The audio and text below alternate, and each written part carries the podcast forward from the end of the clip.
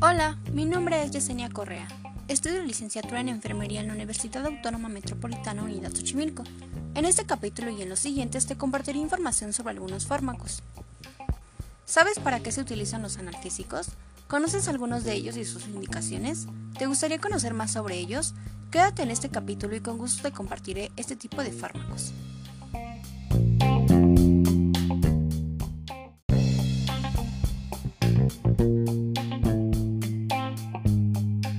Los analgésicos son medicamentos para calmar el dolor, producido por el daño sobre algún tejido del organismo, causado por golpes, por procesos infecciosos que provocan inflamación o por enfermedades diversas. Existen dos tipos de analgésicos, los narcóticos u opiáceos y los no opiáceos o no narcóticos. Los narcóticos actúan directamente sobre el sistema nervioso central. Se aplican principalmente para tratar las cosas de dolor crónico. En cuanto a los no narcóticos, bloquean la producción de las prostaglandinas, es decir, las sustancias que desencadenan el dolor. Además, tienen propiedades antiinflamatorias y antipiréticas, es decir, que controlan la fiebre. En general, su mecanismo de acción es la inhibición de la síntesis de prostaglandinas y tromboxanos, el efecto analgésico se basa en el bloqueo de la producción periférica y central de prostaglandinas. A nivel central, impiden la sensibilización de las neuronas medulares y supramedulares, permitiendo la inhibición central del dolor.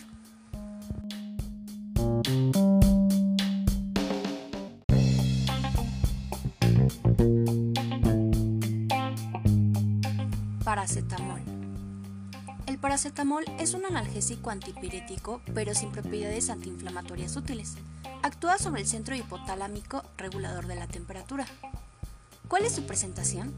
Puede ser en tabletas de 500 miligramos, supositorios de 150, 250 y 500 miligramos, jarabe o suspensión de 120 sobre 5 mililitros, 240 sobre 5 mililitros o 250 sobre 5 mililitros gotas de 50 miligramos sobre mililitro y solución intravenosa de 10 miligramos sobre mililitro.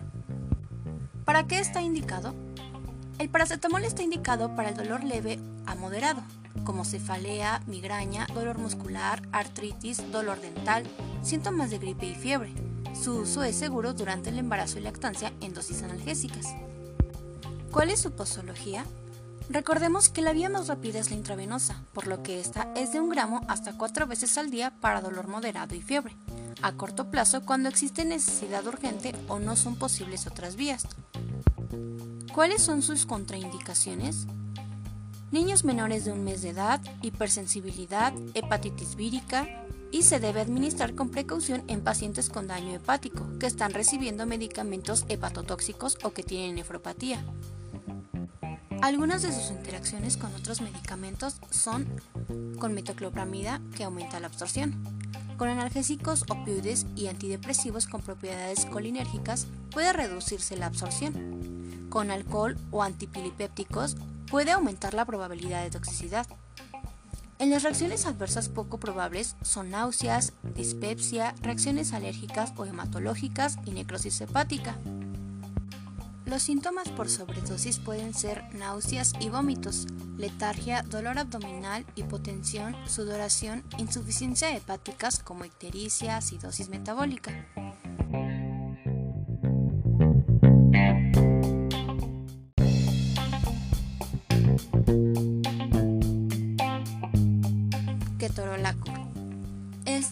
Es un antiinflamatorio no esteroideo con propiedades analgésicas y antipiréticas. Su forma química se asemeja a la de la indometacina y el tolmetín. Su presentación puede ser en tabletas de 10 miligramos, solución inyectable de 30 miligramos sobre mililitro o tableta sublingual de 30 miligramos. Su mecanismo de acción es la inhibición de la actividad de la ciclooxigenasa y por tanto de la síntesis de las prostaglandinas. A pesar de poseer actividad antipirética y antiinflamatoria a las dosis analgésicas, el efecto antiinflamatorio de ketorolaco es menor que el de otros AINES.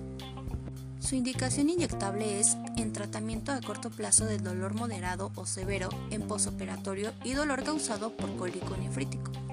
La indicación oral es tratamiento a corto plazo del dolor leve o moderado en posoperatorio. ¿Cuál es su posología?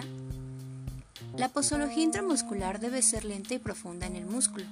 o intravenosa inicial 10 miligramos seguidos de 10 a 30 miligramos cada 4 a 6 horas, según necesidad para controlar el dolor. En caso de dolor muy intenso, iniciar con 30 miligramos. Para crólico nefrítico, dosis única de 30 miligramos. La dosis máxima en adultos es de 90 miligramos y en adultos mayores de 60 miligramos.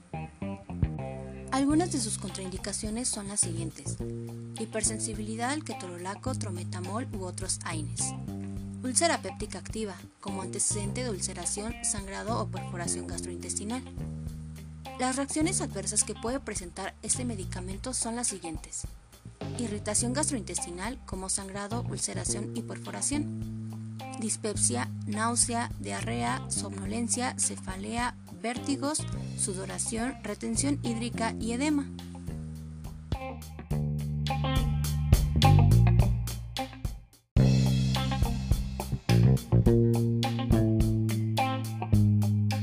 Diclofenaco. El diclofenaco es un antiinflamatorio no esteroideo que exhibe antiinflamatorios, analgésicos y antipiréticos.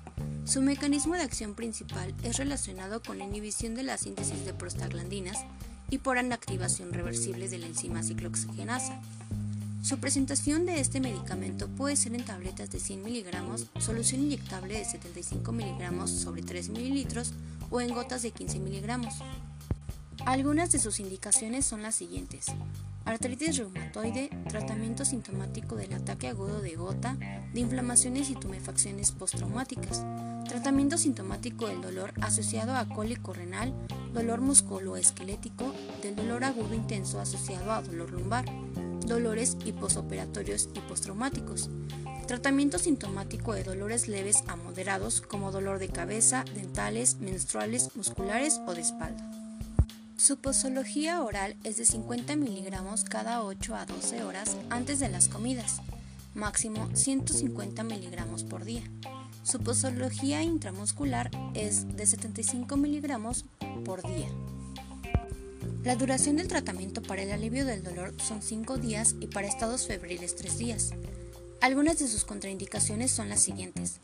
Hipersensibilidad, ataques de asma por AINE, urticaria o rinitis aguda, enfermedad de Crohn activa, colitis ulcerosa activa, insuficiencia renal grave, desórdenes de la coagulación, antecedentes de hemorragia gastrointestinal o perforación relacionados con tratamientos anteriores con AINE, úlcera, hemorragia, perforación gastrointestinal activa, cardiopatía isquémica, enfermedad arterial periférica y o enfermedad arterial cerebrovascular y tercer trimestre de la gestación.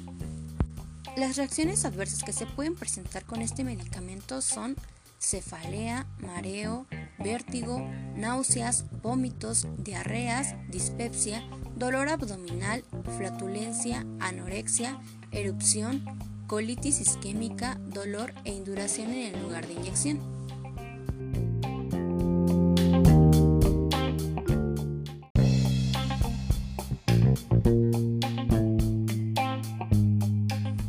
Clonixinato de lisina. Este es un antiinflamatorio no esteroideo y antirreumático. Su mecanismo de acción es que inhibe la enzima prostaglandina sintetasa responsable de la síntesis de prostaglandinas. Las prostaglandinas PGE y PGF2 son responsables directas de la estimulación de los neuroreceptores del dolor. Al bloquear su producción, evita la captación de la sensibilidad dolorosa independientemente de la causa, intensidad y localización. Su presentación puede ser en solución inyectable de 100 mg sobre 2 ml o tabletas de 125 o 250 mg.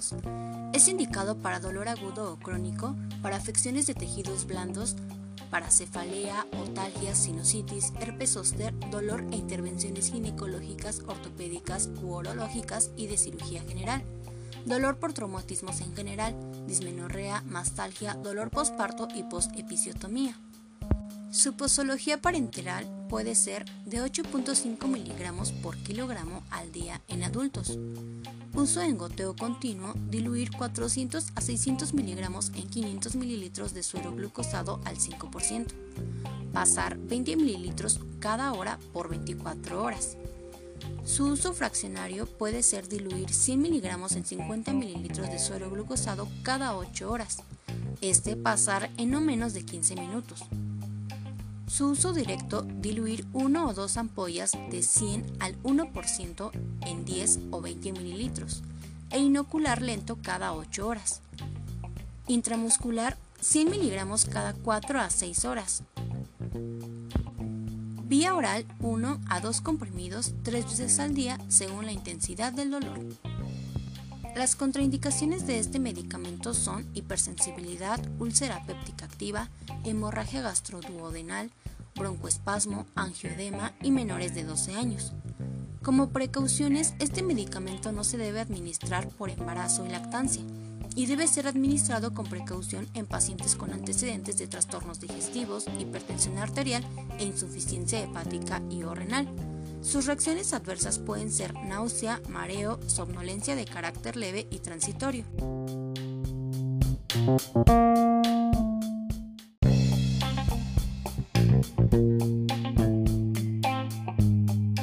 Metamisol sódico. Para el efecto antipirético, la inhibición de la síntesis de prostaglandinas a nivel central es el principal mecanismo de acción del metamisol. Está indicado para el dolor severo, dolor postraumático y quirúrgico, cefalea, dolor tumoral, dolor espasmódico asociado con espasmos del músculo liso, como cólicos en la región gastrointestinal, tracto biliar, riñones y tracto urinario inferior. Su presentación puede ser inyectable de 2.5 miligramos y 1 gramo o en tabletas de 500 miligramos.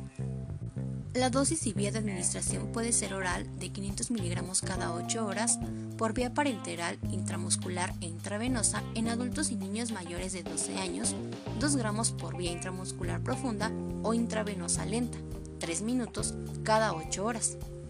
Sus contraindicaciones son hipersensibilidad a los componentes de la fórmula, en infantes menores de 3 meses o con un peso menor de 5 kilogramos por la posibilidad de presentar trastornos en la función renal. También está contraindicado en el embarazo y la lactancia. Algunas de sus precauciones son las siguientes.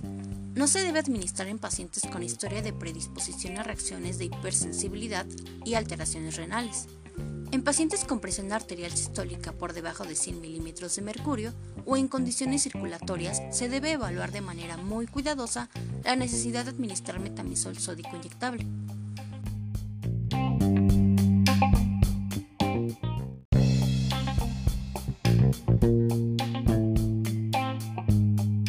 Llegado al final de este capítulo.